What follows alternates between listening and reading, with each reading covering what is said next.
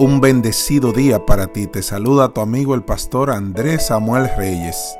Cuenta la historia que el doctor Adolfo Lorenz de Viena fue en la mitad del siglo pasado uno de los más famosos cirujanos del mundo. De todas partes venían a él llamamientos por carta y por teléfono pidiendo su intervención para salvar preciosas vidas.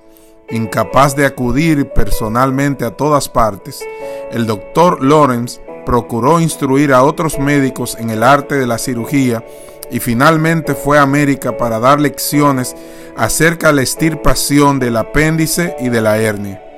Un día, tratando de encontrar un poco de distracción en su pesada labor, salió a tomar el fresco al anochecer.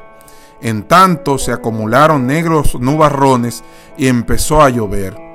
El doctor Lawrence llamó a la puerta de una casa de un hermoso aspecto pidiendo cobijo, pero una mujer nerviosa abrió y dijo apresuradamente, Estamos atribulados en la casa hoy.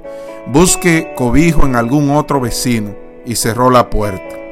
El doctor Lawrence salió a la calle y la tempestad le caló hasta los huesos. Antes de que la persona que salió del hotel en su búsqueda con un carruaje lograra encontrarle.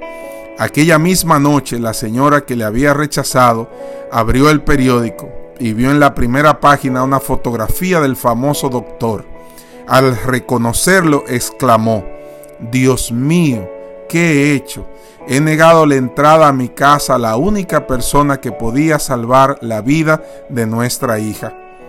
Quizás si le cuento el caso aún tendrá compasión de nosotros. Corrió hacia el hotel y le dijeron que el famoso doctor estaba dando una conferencia a los médicos y que no podía ser interrumpido. La señora esperó ansiosamente, pero en vano. Al terminar la conferencia, el doctor salió por otra puerta para ir a tomar el tren que le conduciría a una ciudad muy distante. Y ella perdió la oportunidad teniendo el doctor en la puerta de su casa. Hebreos 12:2 dice, hay un solo nombre dado a los hombres en quien podemos ser salvos, y ese es Jesucristo. ¿Cómo escaparemos nosotros si tuviéramos en poco una salvación tan grande? Deberíamos abrir la puerta de nuestros corazones para que entre el Señor. Dice Apocalipsis capítulo 3 versículo 20, He aquí yo estoy a la puerta y llamo.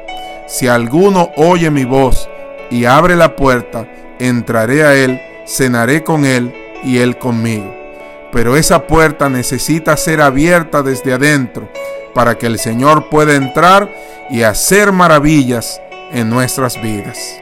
Y hoy te digo, Jehová está contigo como un poderoso gigante. Jeremías 20:11. Ábrele la puerta de tu corazón en este día. Dios te bendiga y te guarde.